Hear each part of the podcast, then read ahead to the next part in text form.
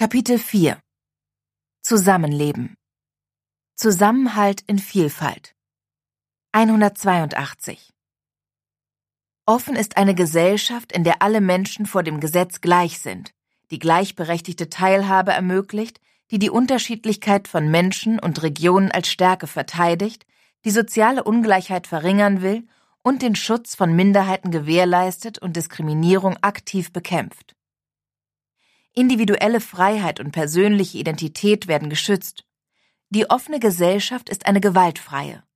Ihre Grenzen findet sie in den Rechten und Freiheiten der Mitmenschen. Die offene Gesellschaft hinterfragt sich, lernt und ist selbstkritisch. Sie beruht auf Bedingungen, die sie selbst nicht schützen kann. Deshalb sind der Schutz und die Arbeit für sie eine dauernde politische Aufgabe. 183 Menschen sind unterschiedlich, aber ihre Rechte und ihre Würde sind gleich. Eine vielfältige, diskriminierungsfreie, gleichberechtigte und inklusive Gesellschaft bedeutet demokratischen Fortschritt für alle. Sie entwickelt sich stets weiter und handelt permanent die Regeln ihres Zusammenlebens neu aus. In einer pluralistischen Gesellschaft bilden gleichberechtigte Individuen aus vielfältigen Perspektiven ein Bündnis für ein gemeinsames Wir, zum Schutz und zur Förderung von Freiheit und Würde. Das gemeinsame Wir bedeutet Zusammenhalt in einer vielfältigen und inklusiven Gesellschaft. 184 Das gemeinsame Wir schließt alle ein, die in unserem Land leben. Wir sind unterschiedlich, aber uns verbindet Respekt und Akzeptanz allen Menschen gegenüber, unabhängig davon, wie sie leben, lieben, glauben und aussehen. Das macht den Reichtum unseres Wir aus. 185 Eine vielfältige und inklusive Gesellschaft ist eine gleichberechtigte, mit gleichen Rechten, Zugängen und gleicher Teilhabe. In einer vielfältigen Gesellschaft richtet sich Zugehörigkeit nicht danach, wo jemand geboren ist, in welchem Stadtteil jemand wohnt, woher die Eltern kommen oder wie viel sie verdienen, wen jemand liebt, wie jemand aussieht, was jemand glaubt oder wie der Name klingt. Diese Vielfalt soll auch in unserer Partei gerecht repräsentiert werden. 186 Diskriminierung trifft nicht alle gleichermaßen, aber sie geht alle gleichermaßen an. Eine vielfältige Gesellschaft ist diskriminierungskritisch und schützt alle Menschen vor Diskriminierung und Gewalt. Im Alltag, ob subtil oder durch gesellschaftliche Strukturen und öffentliche Institutionen. 187 in Deutschland leben Menschen zusammen, deren Familien bereits seit Generationen hier ansässig sind, sowie Menschen, die in jüngerer Zeit eingewandert sind. Hier leben Christinnen, Jüdinnen, Musliminnen, Angehörige anderer Religionen und nicht religiöse Menschen genauso wie Nachkommen von Arbeitsmigrantinnen und von Geflüchteten. Viele bezeichnen sich als Deutsche, manche als neue Deutsche, schwarze Deutsche, People of Color, Menschen mit Romani-Hintergrund, Polnisch-Deutsche oder Türkisch-Deutsche und vieles mehr. In einem offenen Deutschland werden alle von allen als dazugehörig anerkannt und können sich zugehörig fühlen.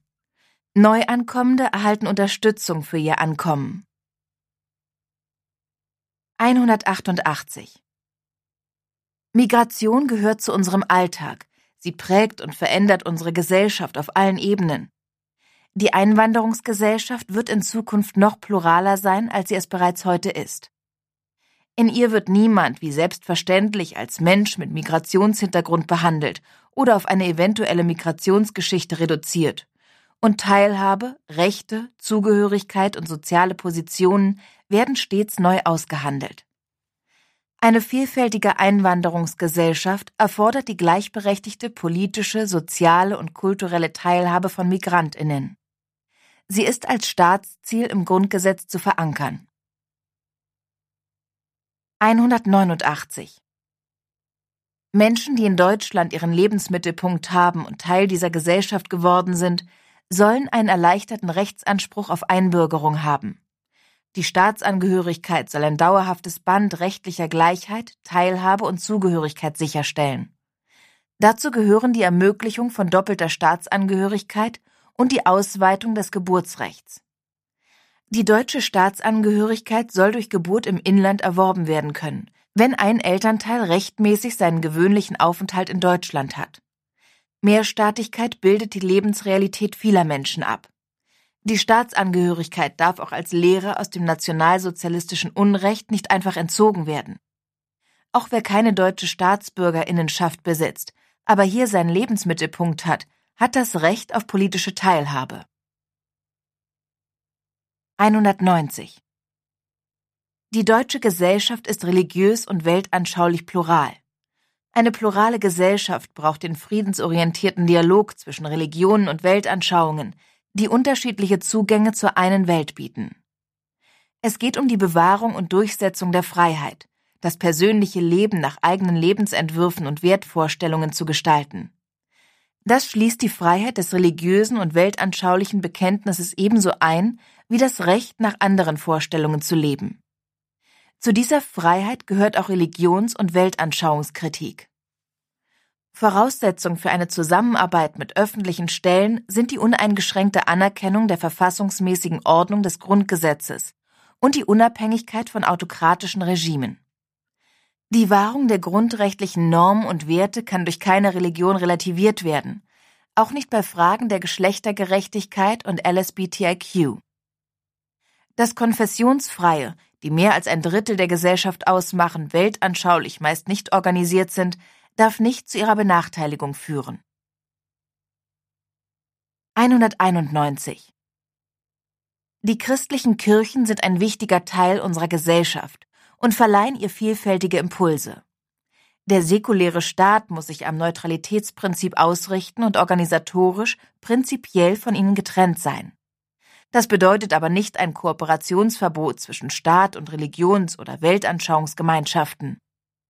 Das kooperative Modell des Staatskirchenrechtes soll zu einem pluralen Religionsverfassungsrecht weiterentwickelt werden. Auch in Betrieben in kirchlicher Trägerschaft sind Koalitionsfreiheit, Streikrecht, betriebliche Mitbestimmung, Tarifverhandlungen und eine umfassende Prüfung der Rechte von Arbeitnehmerinnen durch Arbeitsgerichte als soziale Grundrechte zu gewährleisten. 192 Aktives jüdisches Leben in Deutschland und Europa nach den schrecklichen Erfahrungen der Shoah bedeutet eine immerwährende Verantwortung für den deutschen Staat und seine Bürgerinnen. Jüdisches Leben in Deutschland zu unterstützen sowie die Sicherheit von Jüdinnen und jüdischen Einrichtungen zu gewährleisten, ist eine wichtige Aufgabe für unsere Gesellschaft. Sich Antisemitismus in jeder Form entgegenzustellen, ist die Verpflichtung unseres Rechtsstaates und die beständige Aufgabe aller Menschen in Deutschland und in Europa. Antisemitismus ist nicht nur eine Diskriminierungsform, sondern ein Welterklärungsmuster, bei dem Jüdinnen typischerweise zugleich als minderwertig und überlegen oder gar übermächtig imaginiert werden. Damit ist er oft Grundlage für Verschwörungsideologien, denen konsequent entgegengetreten werden muss.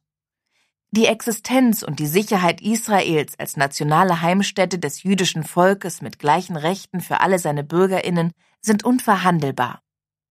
Für Frieden und Sicherheit braucht es eine Zwei-Staaten-Regelung mit der Schaffung eines souveränen, lebensfähigen und demokratischen Staates Palästina. 193 Musliminnen in ihrer Vielfalt sind nach den Angehörigen der großen christlichen Konfessionen die größte religiöse Gruppe in diesem Land. Der Islam gehört damit selbstverständlich zu Deutschland. Moscheen und muslimische Gemeinden müssen vor Bedrohungen und Angriffen geschützt. Die Sicherheit von Musliminnen muss gewährleistet werden. Musliminnenfeindlichkeit zu bekämpfen, ist Aufgabe der gesamten Gesellschaft. Das Anliegen vieler Musliminnen anerkannte und gleichberechtigte Religionsgemeinschaften im Sinne und nach den Regeln des Grundgesetzes bilden zu können, verdient Unterstützung. Das Ziel sind Staatsverträge mit islamischen Religionsgemeinschaften, die in keiner strukturellen Abhängigkeit zu einem Staat, einer Partei oder politischen Bewegung und deren oder dessen jeweiliger Regierungspolitik stehen und sich religiös selbst bestimmen. 194 Menschen mit Romani-Hintergrund sind die größte Minderheit in Europa. Sie sind Teil der europäischen Geschichte und Gegenwart seit mehr als 600 Jahren und in Deutschland als nationale Minderheit anerkannt. Kultur und Sprache sind vom Staat zu schützen und zu fördern. Antiziganistische Diskriminierung ist jedoch weit verbreitet und bis in die Mitte der Gesellschaft verankert. Sie findet zum Beispiel bei der Wohnungs- und Arbeitssuche, im Bereich Bildung und Gesundheit statt. Dagegen einzutreten ist unsere Verpflichtung. Das Erinnern an den lange ignorierten und nicht anerkannten Holocaust an Menschen mit Romani-Hintergrund in der Zeit des Nationalsozialismus ist unser aller Verantwortung. 195 Inklusion ist ein Menschenrecht. In einer inklusiven Gesellschaft können alle Menschen in ihren Eigenschaften und Lebensformen verschieden sein. Die Rechte von Menschen mit Behinderung und deren gesellschaftliche Teilhabe werden umfassend und wirksam realisiert und geschützt.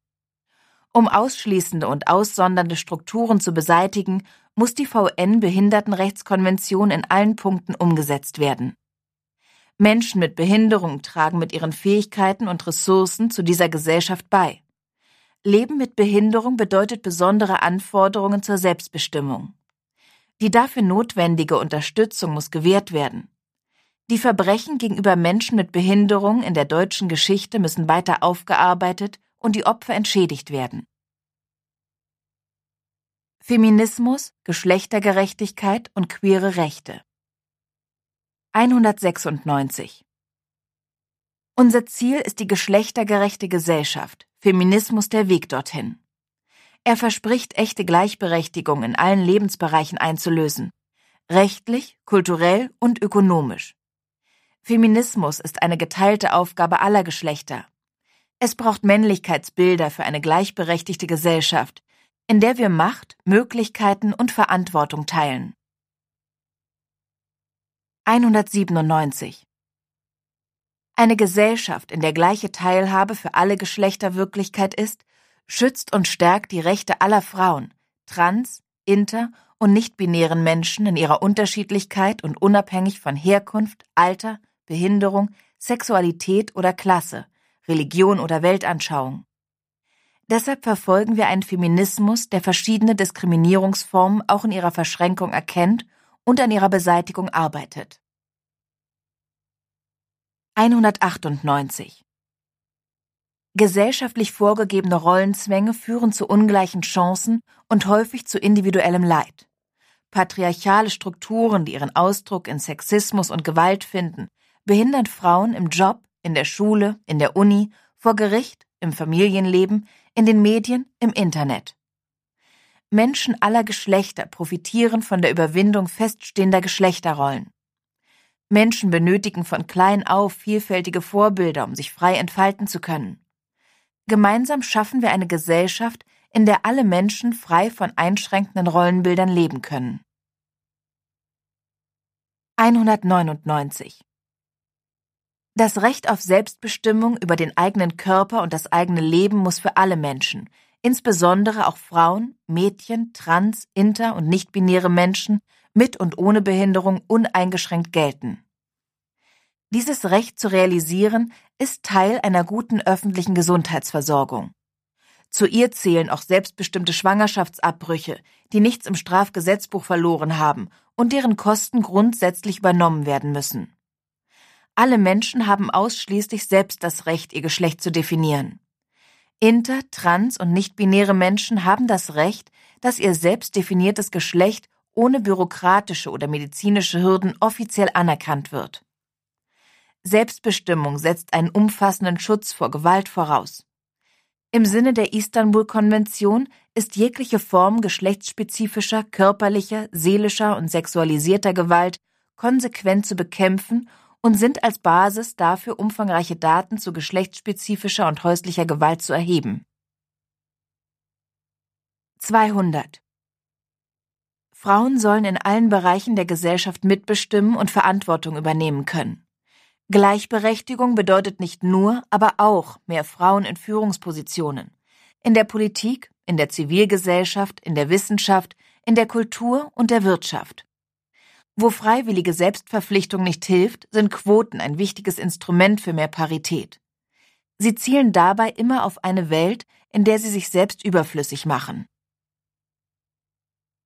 201 Solidarische Queerpolitik führt die unterschiedlichen Perspektiven von Lesben, Schwulen, Bisexuellen, Trans, Inter, Nichtbinären und queeren Menschen zusammen. Aufbauend auf vergangenen Erfolgen arbeitet sie an der Überwindung bestehender Diskriminierung und schafft damit eine vielfältige und diskriminierungsfreie Gesellschaft. Das bedeutet auch eine Gesellschaft der Geschlechtervielfalt, in der alle Menschen ohne Angst verschieden sein können. Diese geschlechtliche Vielfalt muss sich auch in den Gesetzen unseres Staates widerspiegeln. 202 Freiheit und Würde bedeutet zum Beispiel, sich einem Geschlecht zuzuordnen oder auch nicht. Und es bedeutet, die eigene sexuelle Orientierung und geschlechtliche Identität selbstbestimmt finden und leben zu können. Freiheit und Würde bedeutet auch, gemäß der eigenen sexuellen Orientierung und geschlechtlichen Identität die Lebensform, die Partnerschaft und das Familienmodell selbst zu wählen und dafür jeweils die gleichen Rechte und den gleichen Schutz vom Staat zu erhalten. Die staatliche Diskriminierung von inter-, trans- und nichtbinären Menschen ist zu beenden. Antiqueere, homo-, bi- und transfeindliche Ressentiments und Diskriminierung sowie Angriffe auf lesbische, schwule, bisexuelle, trans-, inter-, nichtbinäre und queere Menschen sind menschenrechtliche Verstöße und müssen von der gesamten Gesellschaft klar zurückgewiesen werden.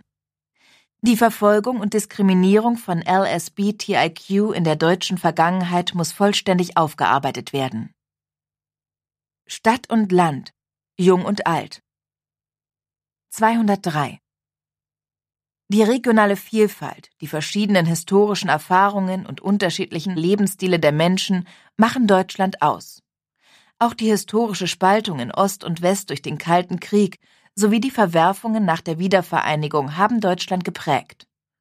Unterschiede anzuerkennen, zu schützen und zugleich den sozialen Zusammenhalt zu stärken, ist unsere Verpflichtung. Es ist die Verantwortung des Staates, die Lebensbedingungen in sich ökonomisch und strukturell unterschiedlich entwickelnden Regionen im gesamten Bundesgebiet und auf allen Ebenen anzugleichen. Etwa im Verhältnis von ländlichen Gegenden zu Städten, vom Norden zum Süden, von Ost nach West, von schrumpfenden zu wachsenden Regionen. 204 Unsere Gesellschaft ist geprägt durch demografischen Wandel. Bevölkerungsverluste und Zuwächse sind sehr ungleich verteilt, vor allem zwischen Stadt und Land, und sie prägen unterschiedliche Identitäten und kulturelle Erfahrungen. Gleichwertige Lebensverhältnisse herzustellen ist Verfassungsgrundsatz und Kernaufgabe unserer Politik. Was gleichwertig ist, ist aber schwer zu definieren und hängt immer auch von individuellen Vorlieben ab. Während es in Großstadtregionen oft gute Infrastruktur und staatliche Institutionen gibt, ist bezahlbarer Wohnraum dort Mangelware. In ländlichen Regionen hingegen ist Wohnen, insbesondere im Eigentum, meist günstiger und die Umgebung grüner und weniger schadstoffbelastet als in den Städten. Die Sicherung von gleichwertigen Lebensverhältnissen wird nicht durch das gleiche Angebot in Großstädten und ländlichen Räumen zu erreichen sein. Gleichwertig ist nicht identisch mit gleich. Wichtig sind aber eine überall ausreichende Versorgung mit Gütern der Daseinsvorsorge sowie eine flächendeckende Versorgung mit digitaler Infrastruktur, auch und gerade in den ländlichen Räumen. Es geht um eine Politik des Ausgleichs, der Beteiligung und Teilhabe vor Ort sowie um die Freiheit aller Menschen, ihren Wohnort zu wählen. Dazu dient eine neue Gemeinschaftsaufgabe regionale Daseinsvorsorge. 205 Lebenswerte und sichere öffentliche Räume und Institutionen sind Voraussetzung dafür, dass die Gesellschaft zusammenhält. Damit Sicherheit und Gemeinsamkeit möglich werden, garantiert der Staat gute Versorgung, Anbindung von ländlichen Regionen und Orte der Begegnung. Zur Daseinsvorsorge gehören technische, soziale und kulturelle Infrastruktur sowie ein umfassender Zugang zu Kultur, Künsten und kultureller Bildung, etwa flächendeckende Breitbandanschlüsse und Mobilfunkversorgung, ein gut ausgebauter ÖPNV, Frauenhäuser, Begegnungsräume für ältere Menschen, Ärztinnen sowie Krankenhäuser, Kitas, Jugendhäuser, Musikschulen und Bibliotheken, Sportplätze und Schwimmbäder in Stadt und Land. Mit guter Baukultur, die Menschen an der Gestaltung ihrer gebauten Umwelt und ihrer Kulturlandschaft beteiligt und teilhaben lässt, schaffen wir Identifikation mit unseren Städten und Regionen. So helfen öffentliche Räume und Institutionen Freiheit und Selbstbestimmung zu ermöglichen, Chancengleichheit herzustellen und Aufstiegschancen zu schaffen. Sie sind mehr als staatliche Daseinsvorsorge. Sie sind ein Zusammenspiel von demokratischer Staatlichkeit und bürgerschaftlichem Zusammenleben. 206. Es braucht bessere regionale Wirtschaftskreisläufe. Sie sind nicht nur ökologischer, sondern können auch Regionen mit Strukturproblemen helfen. Die regionale Wirtschaftsförderung ist so auszurichten, dass regionale Kreisläufe unterstützt werden, vor Ort eine gute Infrastruktur vorhanden ist und auch ländliche Regionen verlässlich vernetzt und an die Zentren angebunden sind.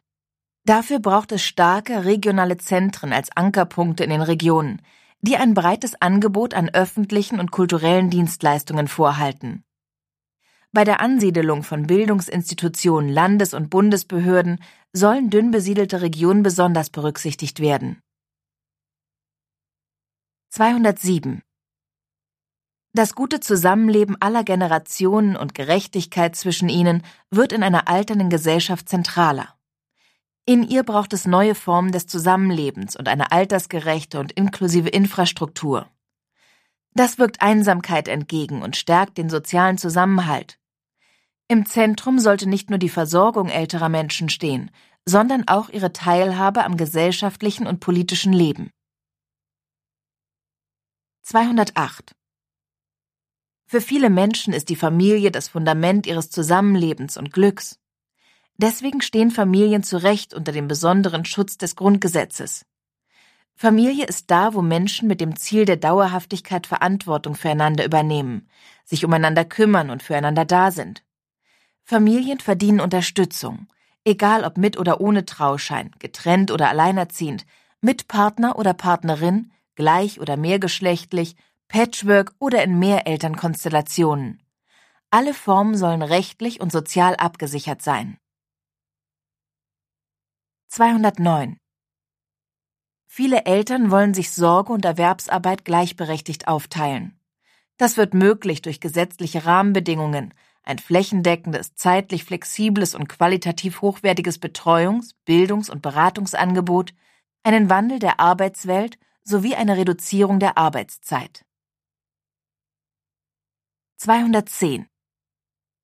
Kinder brauchen die Freiheit, sich zu bewegen, zu spielen und zu lernen, zu lachen und zu weinen, um sich bestmöglich entwickeln und frei entfalten zu können. Sie haben eigene Rechte. Diese gehören in den Mittelpunkt von Politik und Gesellschaft und sind im Grundgesetz eigenständig zu garantieren. Kinder sind Expertinnen in eigener Sache und sollten bei den sie betreffenden Angelegenheiten beteiligt werden. Ihr Interesse muss Leitlinien der Ausstattung von öffentlichen Räumen und Institutionen sein. 211 Kinder und Jugendliche haben ein Recht auf besonderen Schutz und auf diskriminierungsfreie Förderung, die über bundesweite Qualitätskriterien für Kitas, Schulen, Jugendämter und freie Träger zu garantieren sind. Kinderrechte gehören in alle Curricula für Jura, Medizin, Erziehungswissenschaften und Polizei. Kinder müssen bei Entscheidungen gehört werden, ihre Rechte und ihr Wille müssen im Mittelpunkt stehen. Überall, wo mit Kindern umgegangen wird, muss Basiswissen über Kinderrechte, insbesondere über Beteiligung, über den Schutz vor Kindeswohlgefährdung und vor sexualisierter Gewalt gegen Kinder und Jugendliche zur Voraussetzung werden. In Kinderschutzverfahren muss die nötige Qualifikation bei allen Beteiligten gesetzlich vorgegeben und tatsächlich gewährleistet sein. Regionale Netzwerke gegen jegliche, insbesondere auch sexualisierte Gewalt gegen Kinder müssen flächendeckend aufgebaut und gesichert werden. Sie ermöglichen ein stimmiges Miteinander von Jugendämtern, unabhängigen Fachberatungsstellen und anderen Bereichen der sozialen Arbeit, der Bildung und der Erziehung. Dazu gehören Standards für Prävention, Personalausstattung, Fortbildungen sowie für Beratung und Therapie, die selbstverständlich eine gute Finanzierung voraussetzen. Wohnen 212 Wohnen ist nicht nur existenziell, sondern die Voraussetzung für Freiheit, Würde und Selbstbestimmung und deshalb Teil der öffentlichen Daseinsvorsorge. Das Recht auf Wohnen soll im Grundgesetz verankert werden. Kein Mensch soll ohne Obdach und eine dauerhafte, würdevolle Unterbringung sein. Eine Diskriminierung bei der Wohnungssuche aufgrund von Kriterien wie Name, Herkunft, sexueller Identität, Behinderung, Familien- oder Bildungsstand oder trotz ausreichendem Einkommen darf es nicht geben. Auch kleine Selbstständige sowie soziale und kulturelle Angebote und deren Orte brauchen ein soziales Gewerbemietrecht, damit sie durch steigende Mieten nicht aus ihren Vierteln verdrängt werden. Es braucht ein starkes und soziales Mietrecht, das den unterschiedlichen Wohnungsmärkten gerecht wird, und bessere Instrumente für eine gesetzliche Begrenzung der Miethöhe und eine gesetzlich verankerte Mieterinnenmitbestimmung. Es braucht Maßnahmen gegen Spekulation mit Wohnraum und eine entschlossene Bekämpfung der Geldwäsche mit Immobilien sowie der zunehmenden Vermögenskonzentration über den Immobilienmarkt. 213 Wohnen ist auch eine soziale Frage. Um das Recht auf Wohnen zu verwirklichen, ist ein hoher Bestand an öffentlichem oder gemeinnützigem, langfristig sozial gebundenem Wohnraum nötig, der möglichst dauerhaft in der Bindung bleiben sollte. Wohnraum und Boden dürfen keine Spekulationsobjekte sein. Das Ziel ist eine gemeinwohlorientierte Wohnungswirtschaft, eine neue Wohngemeinnützigkeit. Projekte, Initiativen und Gesellschaften des gemeinschaftlichen, genossenschaftlichen, alternativen oder generationsübergreifenden Wohnens sollen unterstützt werden. Dort, wo viele Menschen zuziehen, muss auch gebaut werden. Es braucht nachhaltiges und flächensparendes Bauen, eine gute Baukultur und eine behutsame Nachverdichtung und Stadtentwicklung und der Wahrung urbaner wie ländlicher Grün- und Freiflächen. 214 Lebendige, durchmischte, offene und barrierefreie Städte und Quartiere der kurzen Wege sind das Leitbild. Dort leben Junge und Alte sowie Menschen verschiedener Herkunft gern in ihren Wohnvierteln, haben es nicht weit zur Arbeit und zum nächsten Sportplatz. Der demografische Wandel bringt neue Formen des Zusammenlebens. Ein ausreichender Bestand an barrierefreien und rollstuhlgerechten Wohnungen und Möglichkeiten für ältere Menschen ein aktives Leben zu führen, sind entscheidend. 215 Der ländliche Raum der Zukunft ist geprägt durch eine naturstarke Umgebung, durch ökologische Landwirtschaft und eine leistungsstarke mittelständische Wirtschaftsstruktur. Er braucht einen guten Anschluss an den ÖPNV, ein bedarfsgerechtes Angebot an Kinderbetreuung, Schulen, medizinischer Versorgung und Pflegedienstleistungen sowie eine gute digitale Infrastruktur, die Homeoffice und Coworking Spaces ermöglicht. Das Land braucht Dörfer mit einem aktiven Sozialleben, lebendigen Ortskernen und autofreien Spielräumen. 216 Sport verbindet alle Menschen unabhängig von ihrer Herkunft, ihrem Geschlecht, ihren sozialen und finanziellen Möglichkeiten, ihrer sexuellen Identität und sexuellen Orientierung, ob mit Behinderung oder ohne. Im Sport sind alle Menschen gleich. In Deutschland treiben viele Millionen Menschen Sport im Verein oder in freien Gruppen. Im Sport werden gesellschaftliche Werte einer offenen und solidarischen Gesellschaft vermittelt. Der Sport ermöglicht aktives Naturerleben. Er dient der Gesunderhaltung und Prävention sowie dem sozialen Wohlbefinden des Menschen. Der Sportverein ist einer der wichtigsten Träger der außerschulischen Jugendarbeit und vermittelt sportliche Werte wie Fairness, Teamgeist und Verantwortung. Diese vielfältigen Strukturen im Freizeit-, Gesundheits-, Inklusions- und Leistungssport zu stärken, bedeutet das friedliche Zusammenleben zu erhalten. Auf internationaler Ebene leistet der Sport einen wichtigen Beitrag zum Kulturaustausch und zu gegenseitiger Begegnung.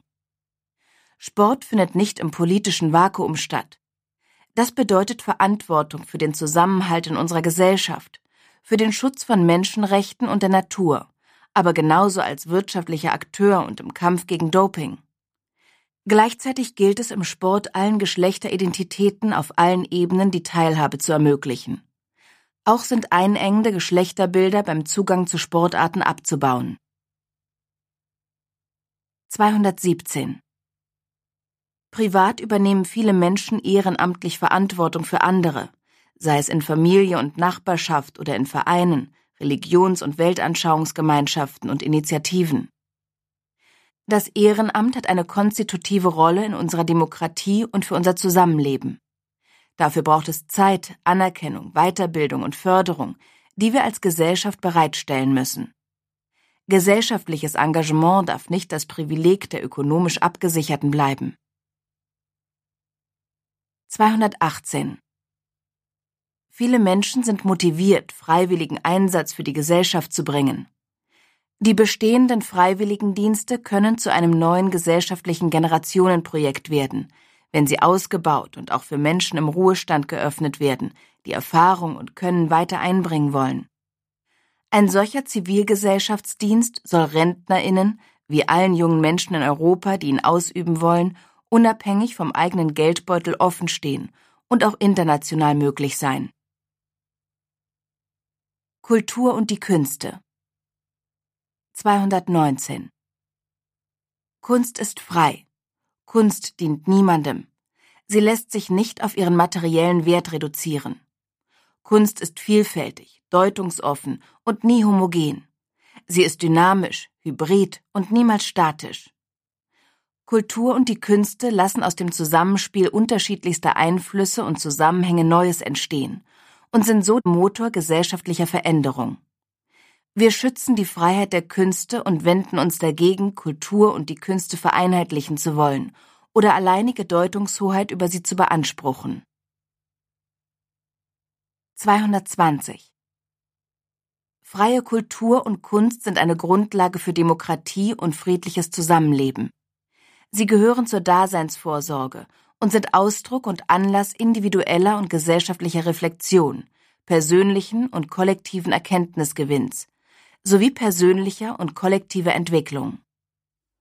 Kulturelle Vielfalt sowie Transkulturalität also die gegenseitige Durchdringung von Kulturen, zu fördern und zu schützen, ist eine wichtige Aufgabe in der offenen Gesellschaft.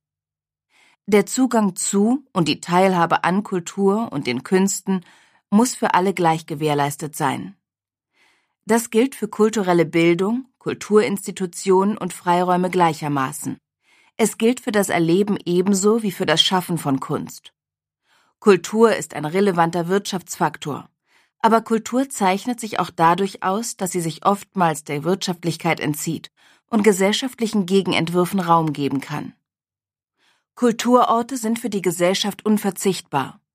Kultur und Sprache nationaler Minderheiten und autochthoner Volksgruppen sowie anerkannte Regionalsprachen sind zu schützen und zu fördern. Kultur ist umso nachhaltiger, wenn sie ihrerseits mit Ressourcen sorgsam umgeht.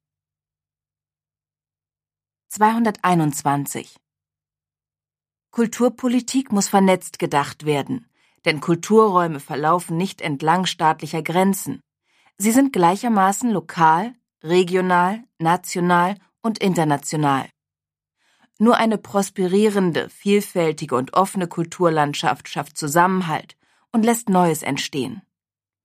Freiräume für kulturelle Aktivitäten müssen erhalten oder geschaffen werden, damit Kultur und die Künste ihren entscheidenden Beitrag zu einer hohen Lebensqualität sowie zu Austausch und Zusammenleben leisten können.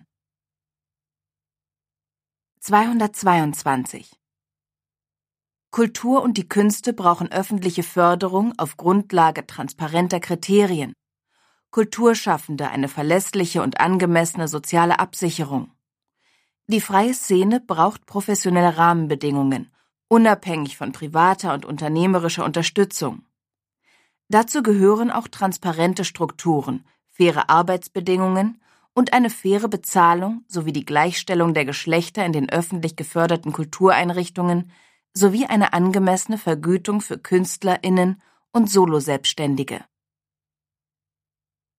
223 das Bewusstsein für die Singularität der Verbrechen des deutschen Staates während der nationalsozialistischen Diktatur als universelle Mahnung wachzuhalten und die daraus folgende historische Verantwortung wahrzunehmen, ist vordringliche Aufgabe deutscher Erinnerungskultur.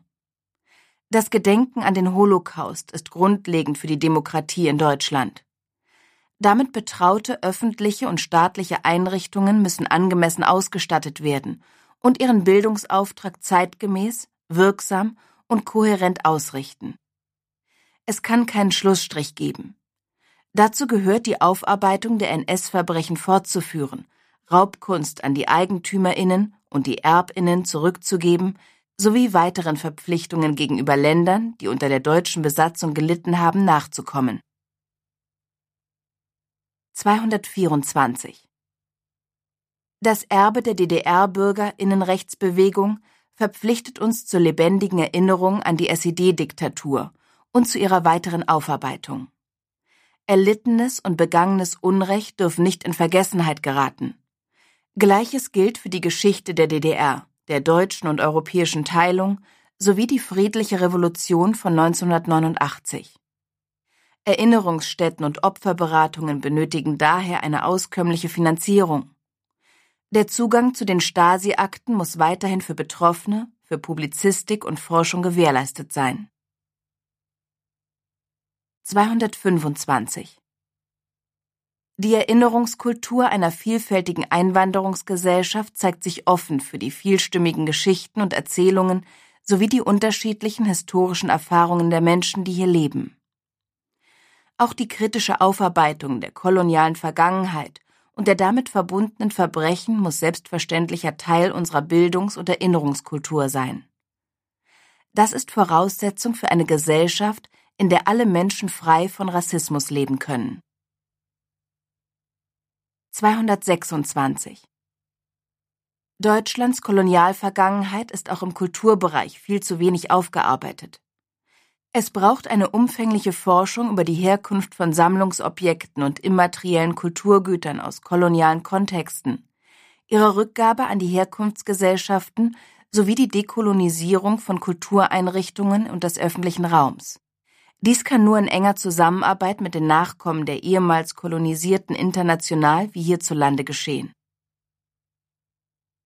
227 der europäische und internationale Austausch im Bereich Kunst, Theater, Musik, Literatur, Film und anderer Künste stärkt die Bindung zwischen den Menschen rund um den Globus.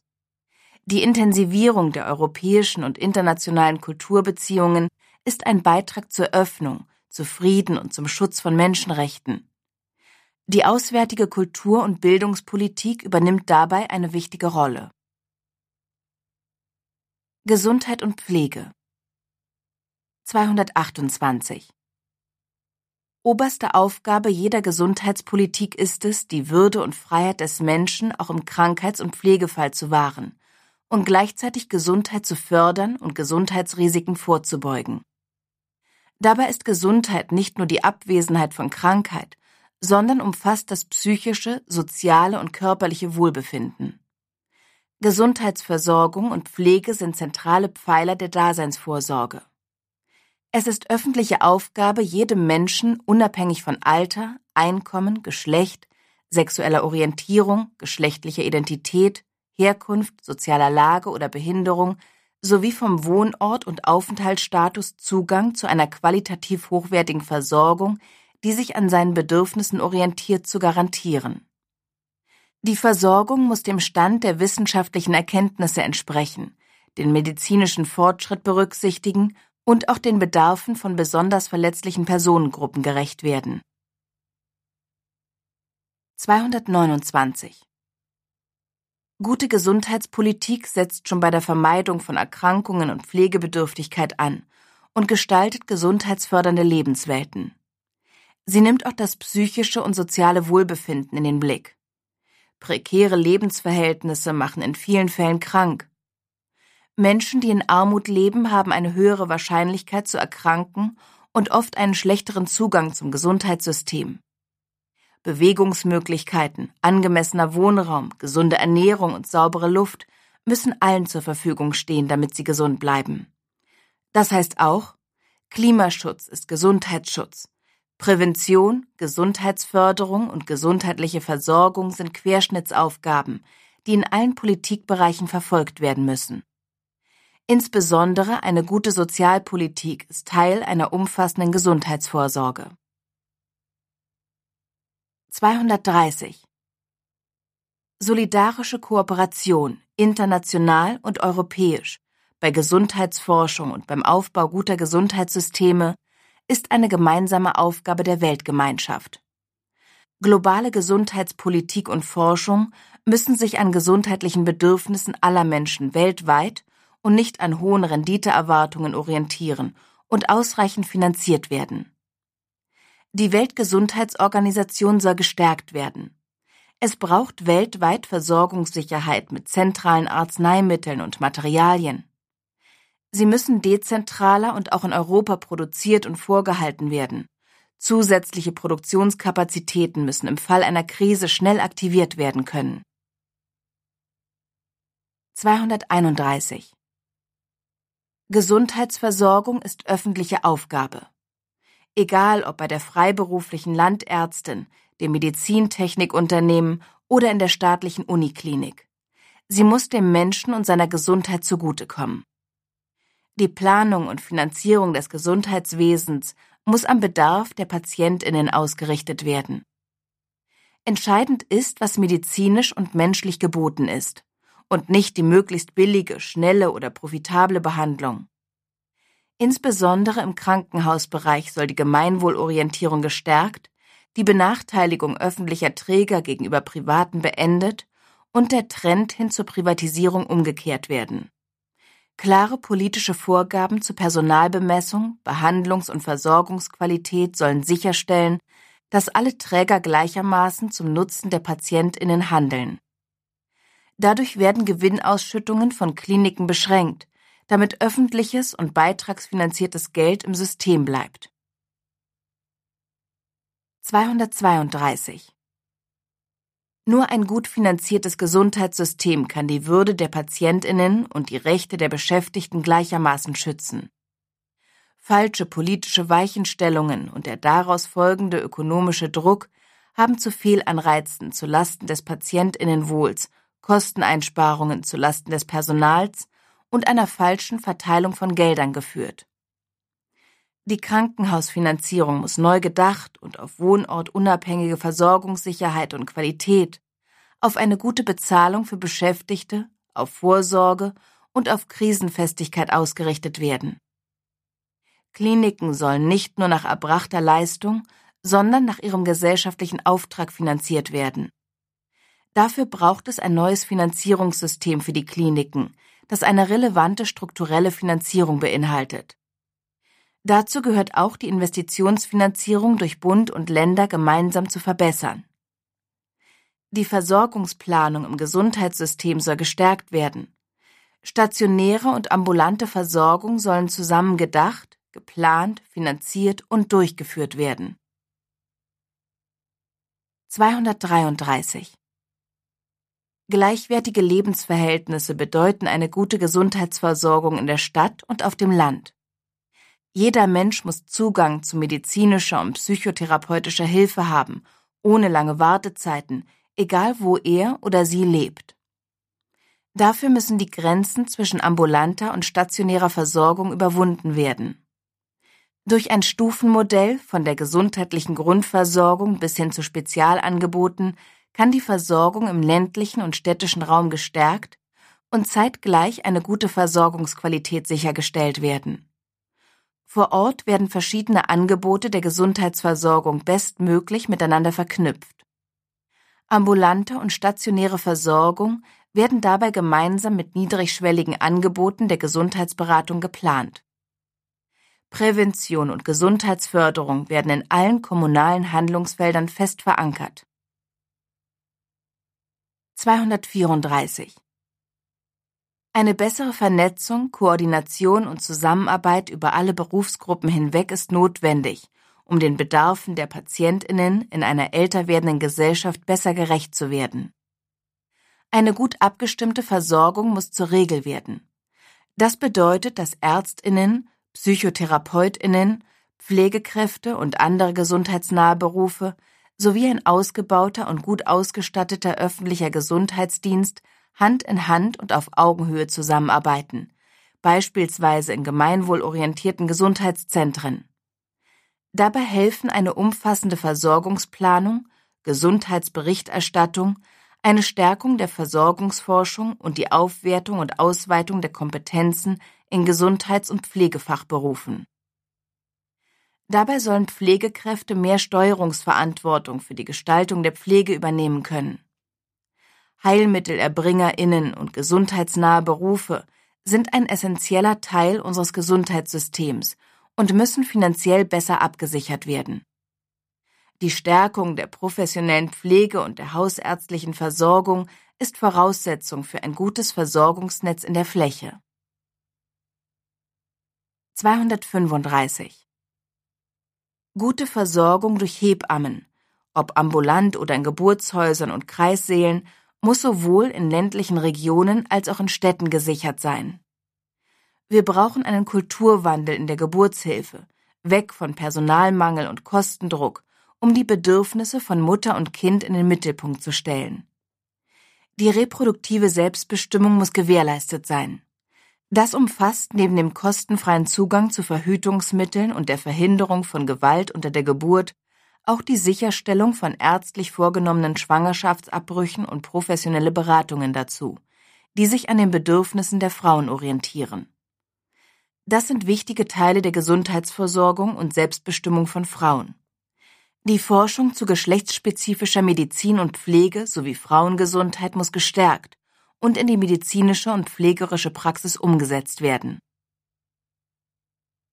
236 Gute Gesundheit und Pflege gibt es nur unter guten Arbeitsbedingungen in allen Pflege- und Gesundheitsberufen und mit einer an den Bedürfnissen der Menschen ausgerichteten Pflege- und Gesundheitsinfrastruktur. Ob PflegerInnen in der Altenpflege oder anderswo, Hebammen oder PhysiotherapeutInnen, sie sind das Rückgrat unserer Gesellschaft. In diesem Arbeitsbereich droht permanent die Gefahr von Überlastung und Überarbeitung. Sich um andere zu kümmern darf nicht krank machen. Es braucht mehr Personal, mehr Lohn und mehr Zeit, und zwar für Patientinnen statt für Bürokratie. Damit überhaupt mehr Personal gewonnen werden kann, müssen die Gesundheits- und Pflegeberufe Perspektiven bieten, muss sich die Arbeit mit der Familie vereinbaren lassen und Fortbildung, Aufstiegschancen und Sicherheit bieten. Der Staat trägt auch hier aufgrund des im Grundgesetz festgeschriebenen Sozialstaatsgebots eine besondere Verantwortung. 237 Digitalisierung und Automatisierung können helfen, Arbeitsabläufe im Gesundheitswesen zu vereinfachen und Arbeitsbedingungen zu verbessern. Robotik und digitale Anwendungen sollten dort eingesetzt werden, wo sie die Versorgung der Patientinnen verbessern und die Arbeit erleichtern. Sie können und sollen menschliche Zuwendung nicht ersetzen. 238 Die Chancen der Digitalisierung gilt es sowohl bei der Organisierung der Gesundheitsversorgung und im Pflegebereich als auch bei der Verwaltung von Gesundheitsdaten und der individuellen Prävention zu nutzen. So wird auch in Zeiten des demografischen Wandels die Erhaltung eines zukunftsfähigen Gesundheitssystems unterstützt. Aufgrund der Sensibilität von Gesundheitsdaten kommt dem Datenschutz dabei eine herausragende Rolle zu. Gerade deshalb sollte die Infrastruktur öffentlich verantwortet und reguliert werden. Gesundheitsdaten inklusive der Patientinnendaten können nur unter Wahrung höchster Datenschutzstandards digital erfasst und anonymisiert der Forschung zur Verfügung gestellt werden. Eine Weitergabe erfolgt nicht gegen den Willen von Patientinnen. Ihre eigenen Gesundheitsdaten müssen Patientinnen möglichst barrierefrei und sicher zugänglich sein. Die ärztliche Schweigepflicht und das Patientinnengeheimnis müssen auch für digitalisierte Gesundheitsdaten jederzeit gewahrt bleiben. 239 Solidarisch finanziert können die Herausforderungen der älter werdenden Gesellschaft und die Kosten des medizinischen Fortschritts am besten bewältigt werden in dem alle Bevölkerungsgruppen in Abhängigkeit von ihrem Einkommen und unter Einbeziehung aller Einkommensarten in die Finanzierung über eine Bürgerinnenversicherung einbezogen werden, können die Belastungen fair und für alle tragfähig ausgestaltet werden. Gesundheit und Pflege muss allen Menschen gleich zur Verfügung stehen. Beim Zugang darf es keinen Unterschied nach Einkommen oder Versicherungsstatus geben. Im Falle von Pflegebedürftigkeit muss durch eine Reform der Pflegeversicherung sichergestellt werden, dass alle Menschen die Leistungen erhalten, die sie benötigen, und Pflegebedürftigkeit kein Armutsrisiko mehr ist. 240 Leistungen, die medizinisch sinnvoll und gerechtfertigt sind und deren Wirksamkeit wissenschaftlich erwiesen ist, müssen von der Solidargemeinschaft übernommen werden. Bei Medikamenten und Impfstoffen, die etwa der Bekämpfung von Pandemien dienen und durch Patente geschützt sind, sind kostengünstige Lizenzen notwendig, um Menschen weltweit versorgen zu können. Diese Lizenzen müssen im Zweifel verpflichtend durchgesetzt werden. 241 In der Drogenpolitik braucht es einen Paradigmenwechsel. Statt um eine Kriminalisierung von Abhängigkeitserkrankten und Drogenkonsumentinnen geht es um Prävention, Selbstbestimmung, Schadensminimierung, Entkriminalisierung und passgenaue Beratungs- und Hilfsangebote. Cannabis sollte zeitnah legalisiert werden. Eine kontrollierte Abgabe von psychoaktiven Substanzen und eine an den gesundheitlichen Risiken orientierte Regulierung sind der richtige Weg für wirksamen Jugend- und Gesundheitsschutz, zur Reduktion schädlichen Gebrauchs von Suchtmitteln, zur Vermeidung von Drogentoten und um dazu beizutragen, kriminellen Strukturen und Drogenkriegen die Grundlage zu entziehen. Um einen wirksamen Jugendschutz zu gewährleisten, setzen wir auf geeignete Präventionsmaßnahmen, Aufklärung und einen faktenbasierten Umgang mit dem Thema. Für Drogen soll nicht geworben werden. Der Nichtraucherschutz muss gestärkt werden. 242 Menschen sind immer Menschen, niemals Fälle, egal ob gesund, krank, pflegebedürftig oder eingeschränkt. Patientinnen sind Akteurinnen mit starken Rechten. Sie sollen dabei unterstützt werden, ihre Rechte auch durchzusetzen. Dafür müssen sie auch bei relevanten Entscheidungen im Gesundheitswesen mitbestimmen und in entsprechende Gremien eingebunden sein. Wahlfreiheit im Gesundheitswesen bedeutet, dass Versicherte die Möglichkeit haben, sich im Krankheitsfall zwischen unterschiedlichen qualitätsgesicherten Angeboten und Therapien zu entscheiden. Dafür braucht es Therapievielfalt und das Selbstbestimmungsrecht der Patientinnen. Viele Menschen nutzen Komplementärmedizin, die somit eine relevante Rolle in der heutigen Gesundheitsversorgung spielt. Die Forschung zur Wirksamkeit zum Beispiel von Naturheilverfahren soll unterstützt werden die Förderung der Gesundheitskompetenz, die Befähigung der Patientinnen und unabhängige Gesundheitsberatung sollen zu einem festen Bestandteil unseres Gesundheitssystems werden. 243 Für queere Menschen muss das Gesundheitswesen diskriminierungsfrei zugänglich sein. Die Gesundheitsversorgung für trans- und intergeschlechtliche Menschen muss abgesichert und verbessert werden. Der Anspruch auf medizinische körperangleichende Maßnahmen soll gesetzlich verankert und die Kostentragung durch das Gesundheitssystem gewährleistet werden. Der Zugang zur Reproduktionsmedizin muss diskriminierungsfrei erfolgen. Medizinisch nicht notwendige genital verändernde Operationen bei intergeschlechtlichen Menschen vor deren Einwilligungsfähigkeit und sogenannte Konversionstherapien gehören wirksam verboten. Um HIV-positive Menschen zu unterstützen, muss der Zugang zu Medikamenten verbessert, medizinischer Fortschritt genutzt und müssen Stigmata abgebaut werden. 244 Auch im Alter oder bei Pflegebedürftigkeit haben Menschen das Recht auf ein selbstbestimmtes Leben. Die Sicherung einer Pflege, die Selbstbestimmung und Teilhabe ermöglicht und die Würde Pflegebedürftiger schützt, ist gerade aufgrund des demografischen Wandels eine zentrale gesellschaftliche Aufgabe. In der Einwanderungsgesellschaft muss Pflege außerdem diversitätssensibel gestaltet sein. 245 Menschen, die pflegebedürftig werden, wollen zumeist in ihrem gewohnten Umfeld bleiben. Eine dezentrale Pflegestruktur, bei der die Wünsche, die Selbstbestimmung und Selbstständigkeit der Betroffenen im Mittelpunkt stehen, ist dafür der beste Weg.